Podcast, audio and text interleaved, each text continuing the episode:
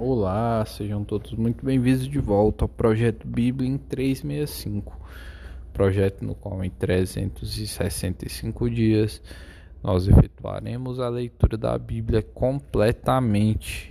E hoje, dia 8 de maio de 2022, os capítulos iniciais são 1 Samuel, capítulo 2, versículo 22 até o capítulo capítulo, a partir do versículo 22 até o capítulo 4. Sou Mateus Ramos Pro e vamos lá.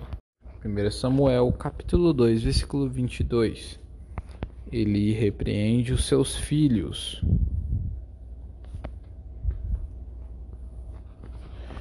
Era, porém, Eli já muito velho e ouvia tudo quanto seus filhos faziam a todo Israel, e como e de como se deitavam com as mulheres que serviam à porta da tenda da congregação. E disse-lhes: Por que fazeis tais coisas? Pois de todo este serviço, todo este povo ouço constantemente falar do vosso mau procedimento. Não, filhos meus, porque não é boa fama esta que ouço. Estais fazendo transgredir o povo do Senhor. Pecando o homem contra o próximo, Deus lhe será o árbitro. Pecando, porém, contra o Senhor, quem intercederá por ele? Entretanto, não ouviram a voz de seu pai, porque o Senhor os queria matar. Mas o jovem Samuel crescia em estatura e no favor do Senhor e dos homens. Profecia contra a casa de Eli. Versículo 27. Veio um homem de Deus a Eli e lhe disse: Assim diz o Senhor: Não me manifestei, na verdade, à casa de teu pai, estando os israelitas ainda no Egito, na casa de Faraó. Eu o escolhi dentre todas as tribos de Israel para ser o meu sacerdote, para subir a meu altar para queimar o incenso e trazer a estola sacerdotal perante mim. E dei à casa de teu pai todas as ofertas queimadas dos filhos de Israel. Porque pisais aos pés dos os meus sacrifícios e as minhas ofertas de manjares, que ordenei se me fizessem na minha morada? E tu, porque honras a teus filhos mais do que a mim, para tu e eles vos envergonhardes das melhores de todas as ofertas do meu povo de Israel. Portanto, diz o Senhor, Deus de Israel: Na verdade, dissera eu que na tua casa e a casa de teu pai andariam diante de mim perpetuamente. Porém, agora diz o Senhor, longe de mim tal coisa, porque aos que me honram honrarei porém os que me desprezam serão desmerecidos. Eis que vem os dia, dias em que cortarei o teu braço e o braço da casa de teu pai, para que não haja mais velho nenhum em tua casa. E verás um aperto da morada de Deus, a um tempo com o bem que fará a Israel, e jamais haverá velho em tua casa. O homem, porém, da tua linhagem, a quem eu não afastar do meu altar, será para te consumir os olhos e para te entristecer a alma. E todos os descendentes da tua casa morrerão na flor da idade. Ser-te-á por sinal o que sobrevirá a teus dois filhos, a Rófine e Finéias. Ambos morrerão no mesmo dia. Então suscitarei para mim um sacerdote fiel, que procederá segundo o que tenho no coração e na mente. Edificar-lhe-ei uma casa estável, e andará ele diante do meu ungido para sempre. Será que todo aquele que restar da casa virá a inclinar-se diante dele, para obter uma moeda de prata e um bocado de pão, e dirá: Rogo-te que me admitas a algum dos cargos sacerdotais para ter um pedaço de pão que coma. Deus fala com Samuel numa visão. Capítulo 3 O jovem Samuel servia ao Senhor perante Eli. Naqueles dias, a palavra do Senhor era muito rara. As visões não eram frequentes. Certo dia, estando deitado no lugar acostumado, o sacerdote Eli, cujos olhos já começavam a escurecer-se, a ponto de não poder ver, e tendo-se deitado também Samuel no templo do Senhor, em que estava a arca, antes que a lâmpada de Deus se apagasse, o Senhor chamou o menino: Samuel, Samuel. Este respondeu: Eis-me aqui. Correu a ele e disse: Eis-me aqui, pois tu me chamaste. Mas ele disse: Não te chamei. Torna a deitar-te. Ele se foi e se deitou. Tornou o Senhor a chamar: Samuel. Este se levantou e foi a ele e disse: Eis-me aqui, pois tu me chamaste. Mas ele disse: Não te chamei, meu filho. Torna a deitar-te. Porém, Samuel ainda não conhecia o Senhor e não lhe tinha sido manifestada a palavra do Senhor. O Senhor pois tornou a chamar a Samuel terceira vez, e ele se levantou, e foi a Eli e disse: Eis-me aqui, pois tu me chamaste. Então entendeu Eli que era o Senhor quem chamava o jovem. Por isso Eli disse a Samuel: Vai deitar-te. Se alguém te chamar, dirás: Fala, Senhor, porque o teu servo ouve. E Samuel foi para o seu lugar e se deitou. Então veio o Senhor e ali esteve, e chamou como das outras vezes: Samuel, Samuel. Este respondeu: Fala, porque o teu servo, servo ouve.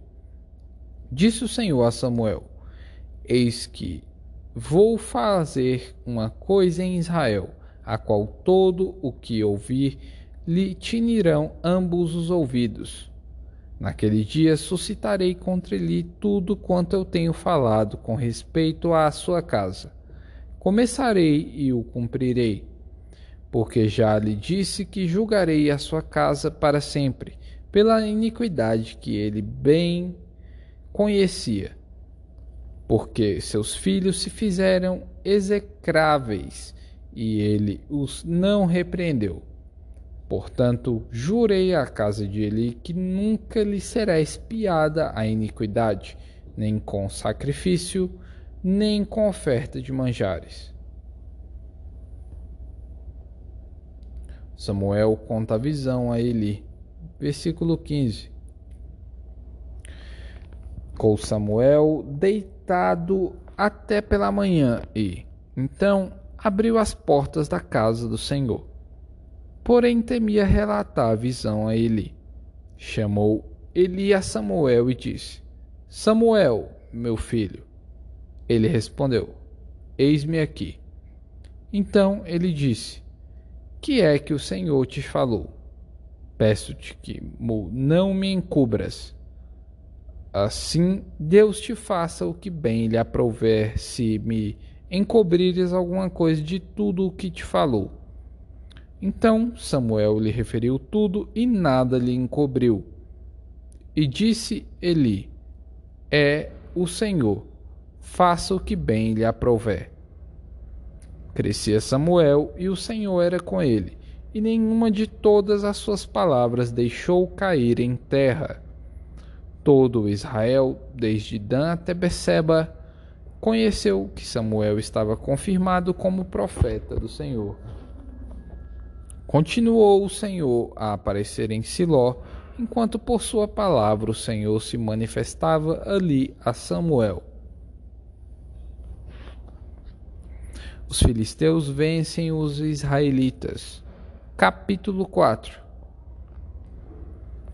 Veio a palavra de Samuel a todo Israel.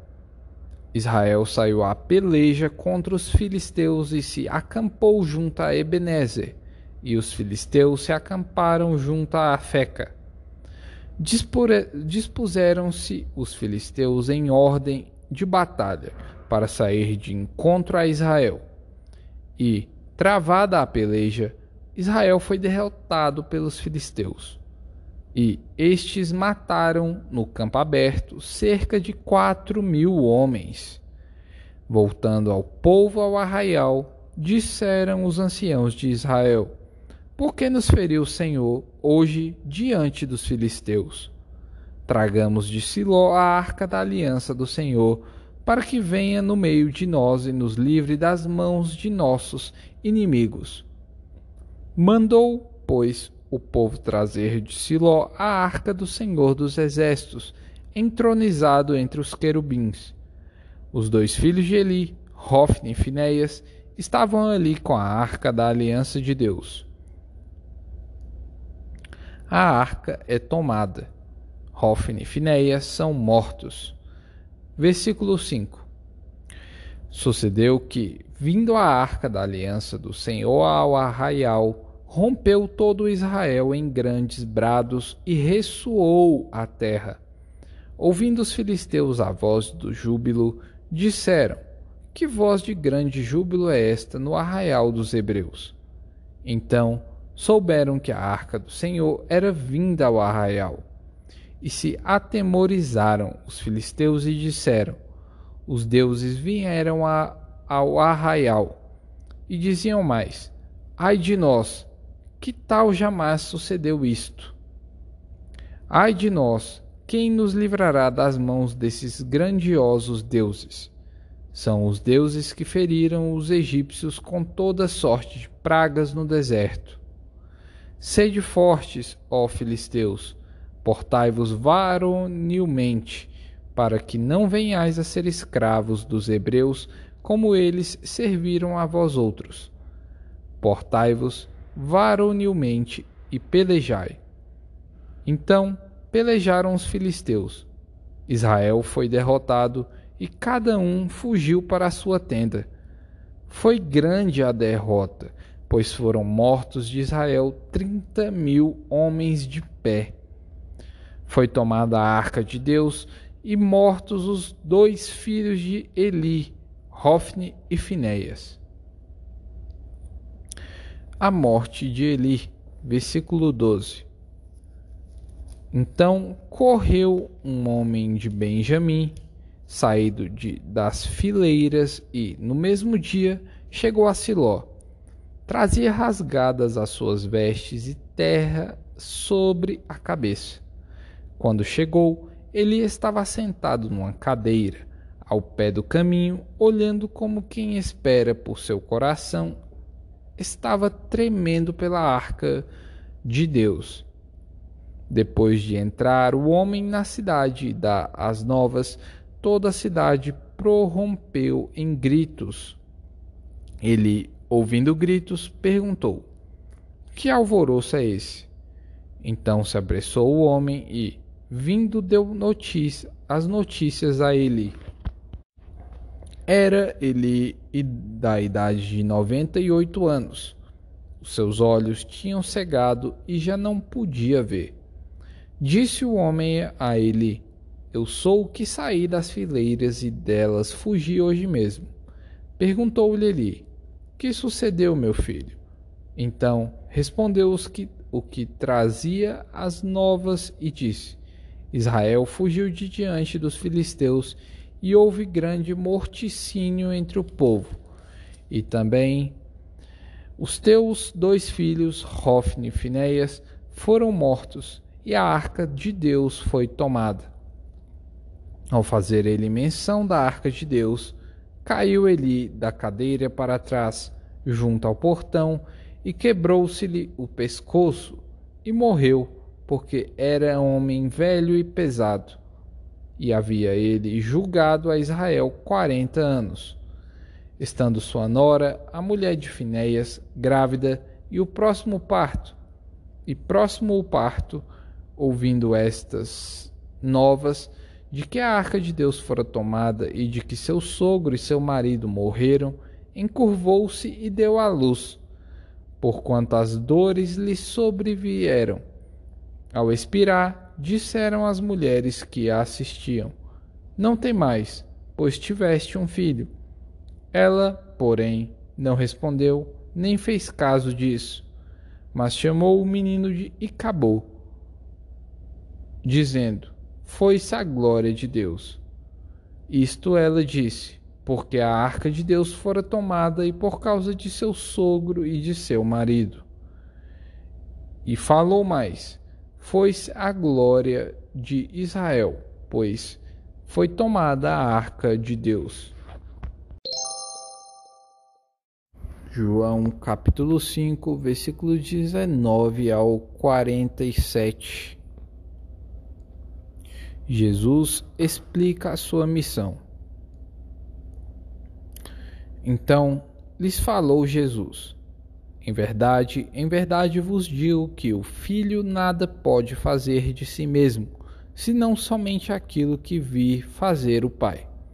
Porque tudo o que este fizer, o filho também semelhantemente o faz. Porque o Pai ama ao filho e lhe mostra tudo o que faz e maiores obras do que estas lhe, lhe mostrará, para que vos maravilheis. Pois assim como o Pai ressuscita e vivifica os mortos, assim também o Filho vivifica aqueles a quem quer. E o Pai a ninguém julga, mas o Filho confiou todo o julgamento, a fim de que todos honrem o Filho do modo por que honram o Pai. Quem não honra o filho não honra o pai que o enviou. Em verdade, em verdade vos digo: quem ouve a minha palavra e crê naquele que me enviou tem a vida eterna. Não entra em juízo, mas passou da morte para a vida. Em verdade, em verdade vos digo que vem a hora e já chegou, em que os mortos ouvirão a voz do Filho de Deus e os que ouvirem viverão. Porque assim como o Pai tem vida em si mesmo, também concedeu ao Filho ter vida em si mesmo. E lhe deu autoridade para julgar, porque é o Filho do homem. Não vos maravilheis disto, porque vem a hora em que todos que se acham nos túmulos ouvirão a sua voz e sairão os que tiverem feito bem para a ressurreição da vida, os que tiverem praticado o mal para a ressurreição do juízo. Eu nada posso fazer de mim mesmo. Na forma porque ouço, julgo. O meu juízo é justo, porque não procuro a minha própria vontade, e sim daquele que me enviou. Se eu testifico a respeito de mim mesmo, o meu testemunho não é verdadeiro. Outro é o que testifica a meu respeito, e sei que é verdadeiro o testemunho que ele dá de mim. Mandastes mensageiros a João, e ele deu testemunho de, da verdade. Eu, porém, não aceito humano testemunho. Digo-vos, entretanto, estas coisas para que sejais salvos. Ele era a lâmpada que ardia e alumiava, e vós quisestes por algum tempo alegrar-vos com a sua luz. Mas eu tenho maior testemunho do que João, porque as obras que o meu Pai me confiou para que eu as realizasse, essas que eu faço testemunham a meu respeito de que meu de que o Pai me enviou. O Pai uh, que me enviou, esse mesmo é que me tem dado testemunho de mim. Jamais tendes ouvido a sua voz, nem visto a sua forma. Também não tendes a sua palavra permanente em vós, porque não credes naquele a quem ele enviou. Examinais as Escrituras, porque julgais ter nelas a vida eterna, e são elas mesmas que testificam de mim. Contudo, não quereis vir a mim para terdes vida, terdes vida. Eu não aceito glória que vem dos homens.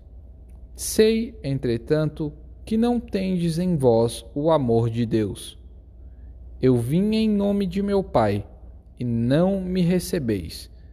Se outro vier em seu próprio nome, certamente o recebereis. Como podeis crer, vós os que aceitais glória uns dos outros e, contudo, não procurais a glória que vem do Deus único?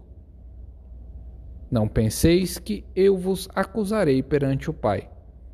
Quem vos acusa é Moisés, em quem tendes firmado a vossa confiança. Porque se, de fato, cresceis em Moisés, também creríeis em mim, porquanto ele escreveu a meu respeito. Se, porém, não credes nos seus escritos, como crereis nas minhas palavras?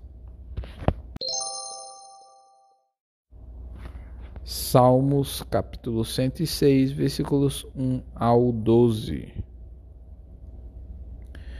A graça de Deus e a ingratidão de Israel. Rendei graças ao Senhor, porque Ele é bom. Aleluia! Rendei graças ao Senhor, porque Ele é bom. Porque a sua misericórdia dura para sempre. Quem saberá contar os poderosos feitos do Senhor ou anunciar os seus louvores? Bem-aventurados os que guardam a retidão e os que praticam a justiça em todo o tempo. Lembra-te de mim, Senhor, segundo a tua bondade para com o teu povo. Visita-me com a tua salvação, para que eu veja a prosperidade dos teus escolhidos e me alegre com a alegria do teu povo e me regozije com a tua herança. Pecamos como nossos pais, cometemos iniquidade, procedemos mal. Nossos pais no Egito não atentaram às tuas maravilhas, não se lembraram da multidão das tuas misericórdias e foram rebeldes junto ao mar, o mar vermelho. Mas ele os salvou por amor do seu nome para lhes fazer notório seu poder. Repreendeu o mar vermelho e ele secou, e fê-lo passar pelos abismos como um, por um deserto. Salvou-os das mãos de quem os odiava e os remiu do poder do inimigo. As águas cobriram seus opressores. Nenhum deles escapou. Então creram nas suas palavras e lhe cantaram louvor. Provérbios capítulo 14, versículos 26 ao 31. No temor do Senhor tem o homem forte amparo, e isso é refúgio para os seus filhos. O temor do Senhor é fonte de vida, para evitar os laços da morte.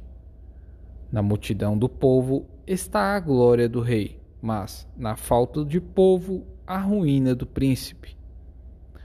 O longânimo é grande em entendimento, mas o de ânimo precipitado exalta a loucura. O ânimo sereno é a vida do corpo, mas a inveja é a podridão dos ossos. O que oprime ao pobre insulta aquele que o criou, mas a este honra o que se compadece do necessitado.